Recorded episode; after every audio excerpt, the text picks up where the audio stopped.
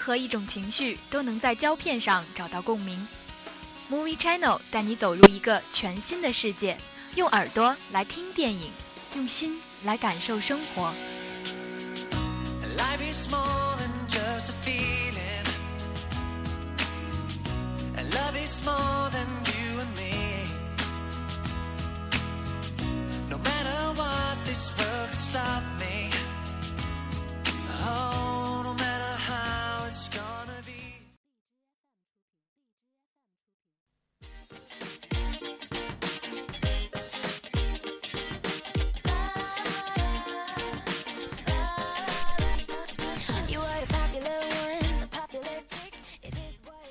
北京时间的十九点十分，欢迎您继续锁定 FM 九十五点二浙江师范大学校园之声。这节又到了 Movie Channel 的时间了，我是主播甜甜。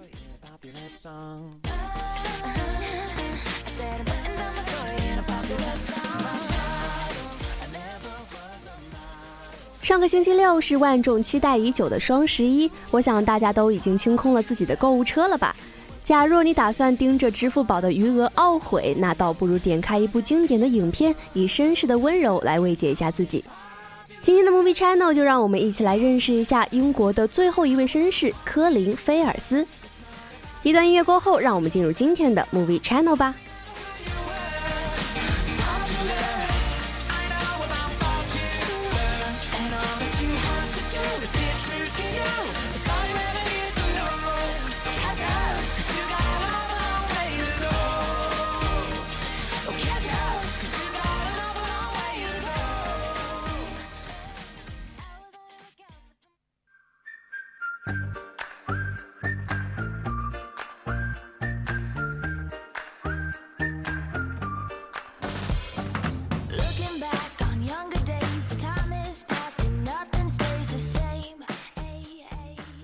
首先来到我们的第一个板块，一周电影资讯。陈果导演《灿烂这一刻》定档张敬轩、郝蕾，讲述拉丁舞老师的追梦故事。《灿烂这一刻》由香港金像奖、台湾金马奖双金导演陈果执导。此次他在《灿烂这一刻》这部电影中，更是以自己独特的视角，向我们展现了一部充满人情味的励志电影。陈果导演当年以五十万的资金和别人弃用的八万英尺胶片，拍成了香港制造一片。该片不但夺得了香港电影金像奖最佳导演奖，更是参展了多个本地及国际电影节，获得大小奖项超过二十个。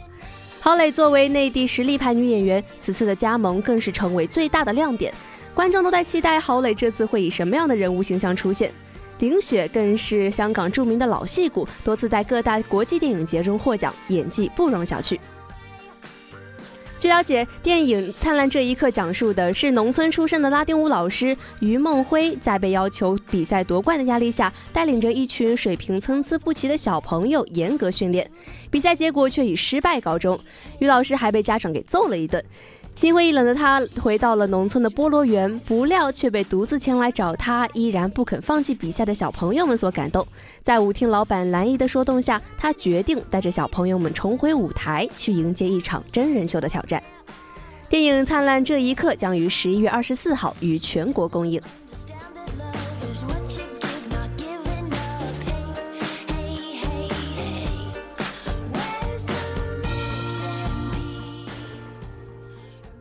接下来我们再来讲一讲电影《一九八七》。《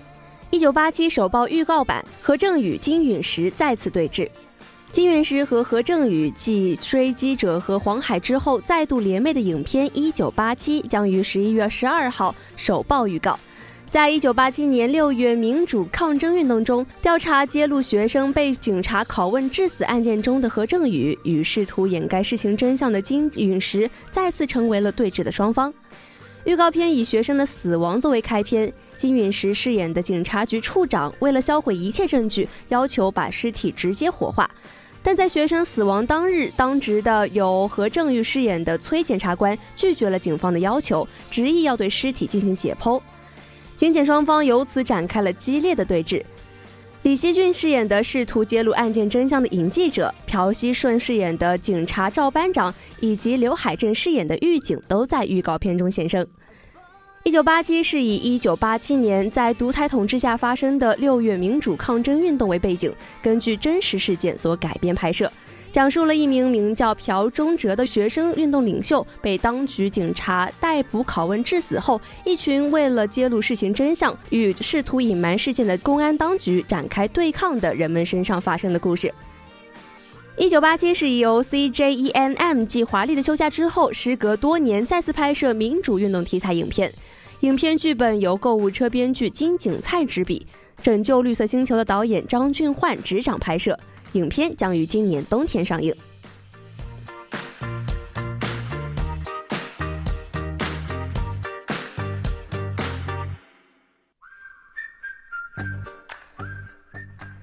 漫威超级英雄大片《黑豹》释出全员角色海报，气场犀利，大走暗黑风。查德维克·伯曼斯主演的《瓦坎达王位继承人》化身超级英雄黑豹，秀出利爪。国王陛下的女子亲卫队成员也是亮人现身。黑豹是漫威制作的第一部黑人超级英雄电影，带领观众们走进了非洲的瓦坎达王国。表面上这是一个第三世界的国家，但实质上它是探险家们都在搜寻的黄金城。影片故事发生在美国队长三之后，黑豹回到了故土担任国王。然而，当过去的劲敌再次出现，他又被卷入了一场正邪大战。这也使瓦坎达和整个世界都受到了严重威胁。影片已定于二零一八年二月十六号于全美公映，中国内地有望引进。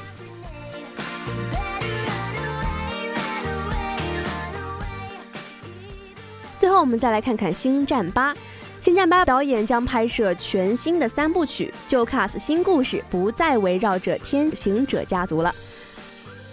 迪士尼官网近日宣布，《星球大战之最后的绝地武士》导演莱恩将作为编剧和导演，打造一个新的《星战》三部曲，还是在《星战》的背景之下，演员也是用原来的，但是这是一个全新的故事，在一个不同的星系中，而不再围绕着天行者家族展开了。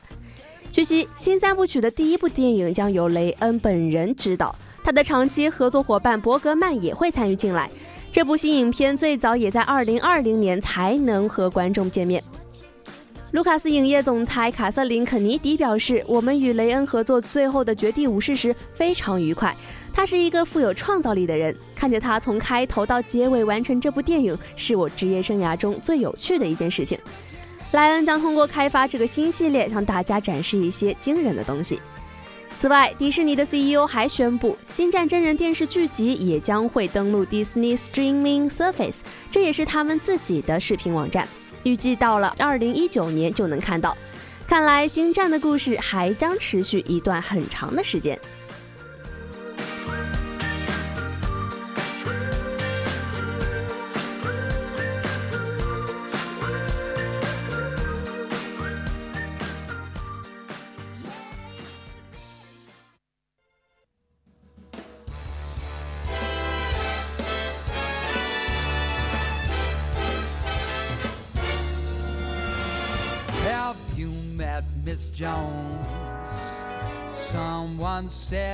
As we shook hands, she was just missed 几条电影资讯之后，让我们进入今天的第二个板块——热点评论。我们来看看英国的最后一位绅士。快节奏的爆米花电影霸占了我们的视线，荧幕的古典主义也是濒临灭绝。他或许就是英国的最后一个拒绝花哨、坚持本色、举止顺气，却能说到一分做到十分的原始绅士。可是年过半百却光芒愈盛，只有时间才能配得上他的魅力。他是《傲慢与偏见》的万众情人达西先生，是《国王的演讲》中的口吃乔治六世，是《王牌特工》的特工加拉哈德，他是科林·费尔斯。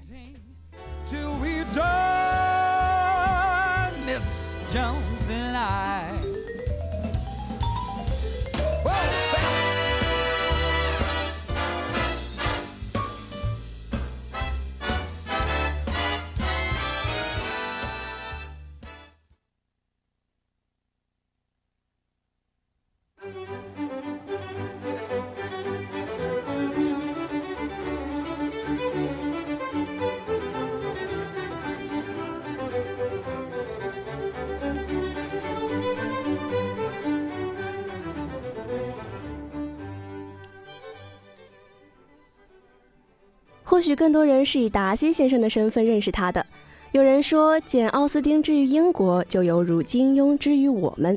其中，1995年的 BBC 出版的短剧《傲慢与偏见》更是被奉为经典中的经典。当年的柯林也几乎因为在剧中的完美表现而被贴上了达西先生的标签。此后的多年内，即使他不断挑战自己的形象，变成朋友圈里贴上了丑陋的小胡子、人品低劣的纨绔子弟。英国病人里遭受了打击后丧心病狂的丈夫，还是极度狂热中不修边幅、品味邋遢的足球迷。无奈的柯林甚至说，到了今天还会在节目里吐槽说：“每次我演一个和达西迥然不同的角色时，人们就会说是我毁了达西，可是他根本就不可能被毁灭。即使我成了宇航员上了月球，人们还是会说达西先生登月了。”也许我该把自己的名字改成达西，这样他们才会大叫：“不，你才不是达西先生。”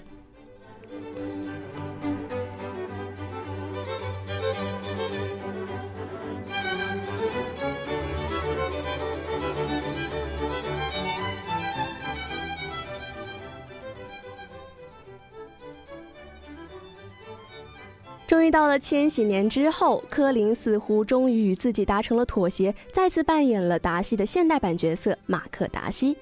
两部《B.J. 单身日记》一出世，就立刻让他的知名度大幅提高。原著作者作为《傲慢与偏见》的忠实粉丝，几乎在片中重复着原本的套路。除了女主角 Bridget 从原本的 Lizzie 的智慧却不世故变得傻得可爱，可是即使这样，达西眼中的笑意和爱慕也一直都没有变。他会笨拙地步下楼梯，一边不着边际地夸他荒谬的消防采访中做得很好，一边小心翼翼地瞥着他的眼色。但当经过这冗长的细碎的铺垫，他终于说出了那句“我很喜欢你，就因为你现在的样子”。这一句岂止千言万语可抵，在纷乱的浊世之间，有一个人一直把你放在心间。即使是你抽烟喝酒，有个粗俗的妈妈和唠叨不停的毛病，也爱你爱得无法言明。不管初见的时光已经轰轰烈烈地向前奔走了多少年，不管在别人看来达西是如何与严谨呆板的 Bridget 大相径庭，达西深情的目光还是始终无法从 Bridget 身上挪开呀。听人说，世上有三样东西无法隐藏：咳嗽、贫穷和爱慕。那么，作为达西先生的柯林，一定拥有了这个世界上最说不起谎的眼睛。那一切一切的爱慕，就在他看向 Bridget 的那一瞬间，就再明显不过了。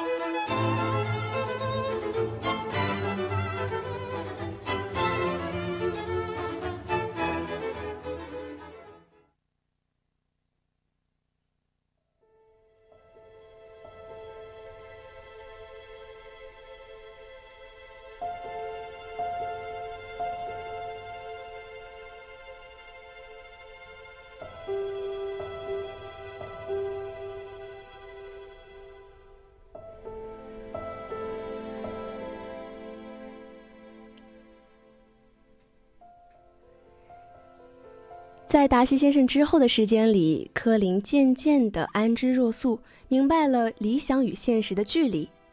在十年间，他试着在那些讨观众喜欢的角色和自己真正心动的角色之间寻找平衡，既渴望深度文艺，也不拒绝清新浪漫。但大多数都没有给大众留下深刻的印象，直到 Tom Ford 带着自己的导演处女作找到了他。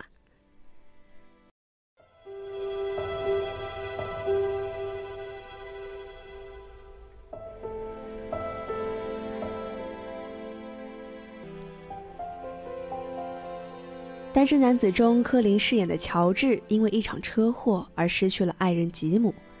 而电影开始不久前就交代了他得知消息的全过程。这似乎也有点直接的让人扼腕。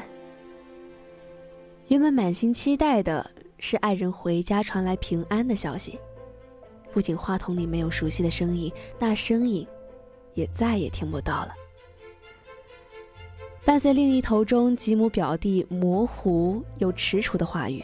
他收起了欣喜的眼神，取而代之的是不安和绝望。摘下眼镜的手微微颤抖，甚至在被通知因为世俗的偏见被一句所谓家人的身份隔绝在自己挚爱之人葬礼之外的时候，他无奈而苦涩的笑了，抿着嘴角，强忍着悲痛，和对方说。当然，然后就是夜晚瓢泼的雨。他回过神来，扔下电话，跌跌撞撞的跑出门外，敲开多年有好友的门，在他怀里哭得像个失了家的孩子。可是，难道他真的还有家吗？吉姆的存在就像是一道光，点亮了他的孤岛。这样明媚而直接的好，一旦有过，就难以接受它不在了。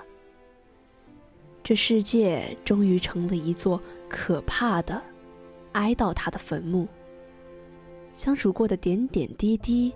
丝丝缕缕，都是要人命的痕迹。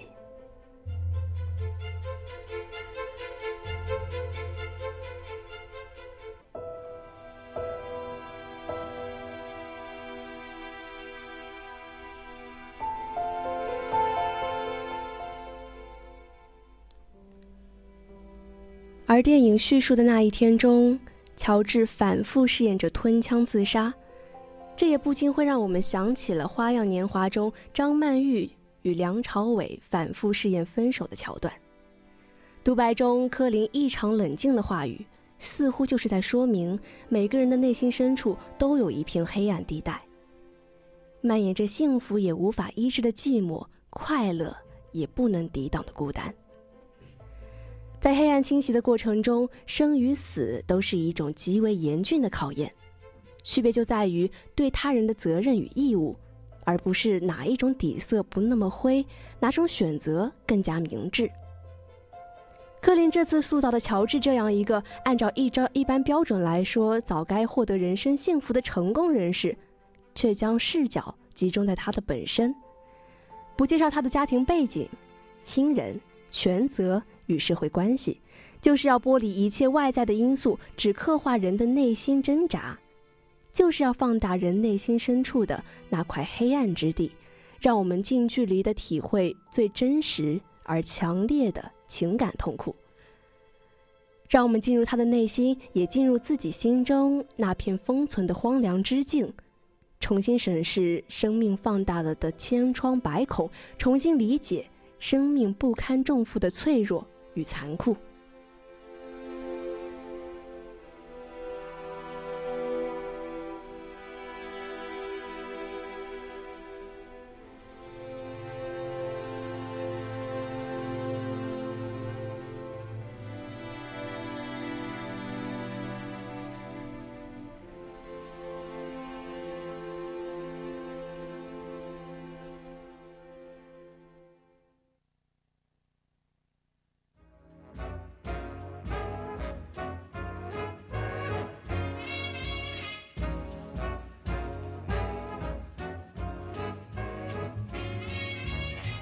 I won't dance, don't ask me. I won't dance,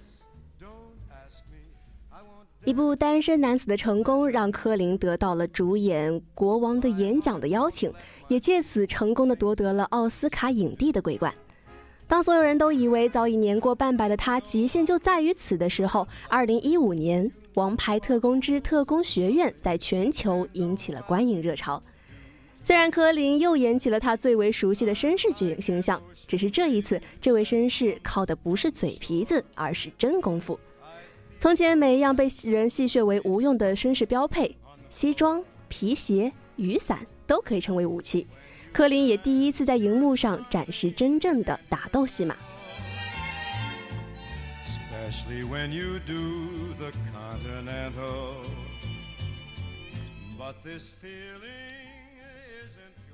而在此后的宣传过程中，他似乎也格外的轻松，逐渐的开始展现他在舞台下的一面。对于观众对他在电影中流畅的格斗技术的赞扬的时候，他反而讲起了自己接受训练时正好在拍摄伍迪·艾伦的《魔力月光》，开着自己的小车就在法国南部公路上遭遇了堵车，还被脾气火爆的法国人逼着下车。然而，这个在下车的前一秒还绞尽脑汁自己学了些什么动作可以准备打一架的特工，打开车门后就立刻改变了想法，只会弯腰道歉了。他戏里戏外的反差也是颇让人哭笑不得。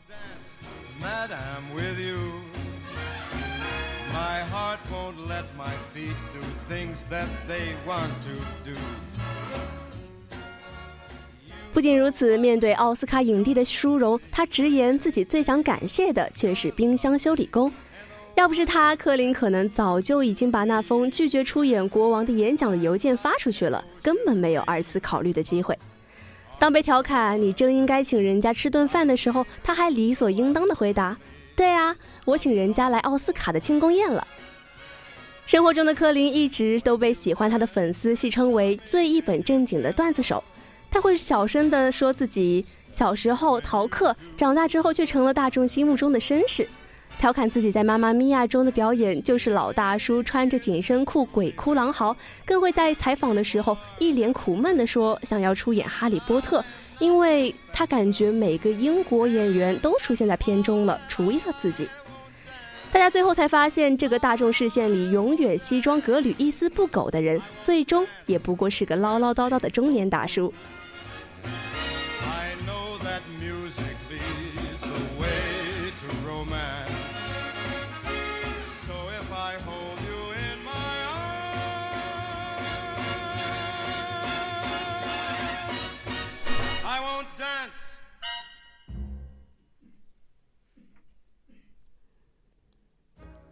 而杜拉斯在《情人》中也写道：“与你年轻时相比，我更爱你备受摧残的容颜。”我们对柯林又何尝不是如此呢？这个出生在上世纪六十年代的男人，沉稳数年如一日，因为不够典型，反而显得特殊。穿越半个百年，终于来到了我们面前，而他带着的是英国湿润空气里自古沉淀的绅士气息。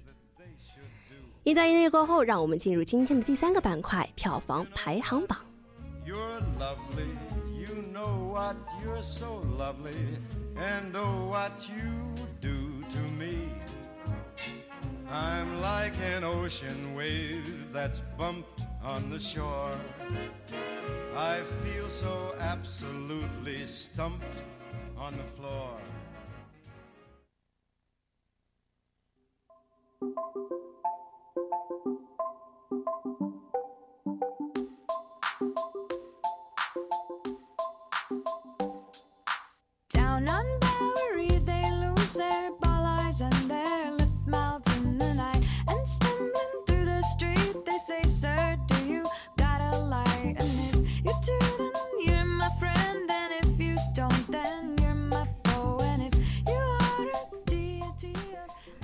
来到我们的最后一个板块——票房排行榜，我们来看看上周中国内地周票房排行的 Top Five。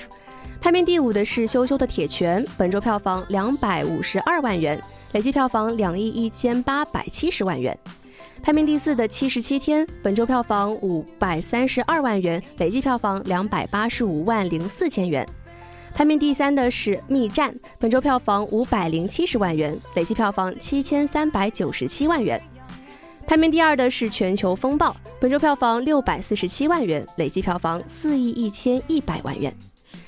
最后就是我们排名第一的《雷神三：诸神黄昏》，本周票房两千五百四十五万元，累计票房四千八百九十万元。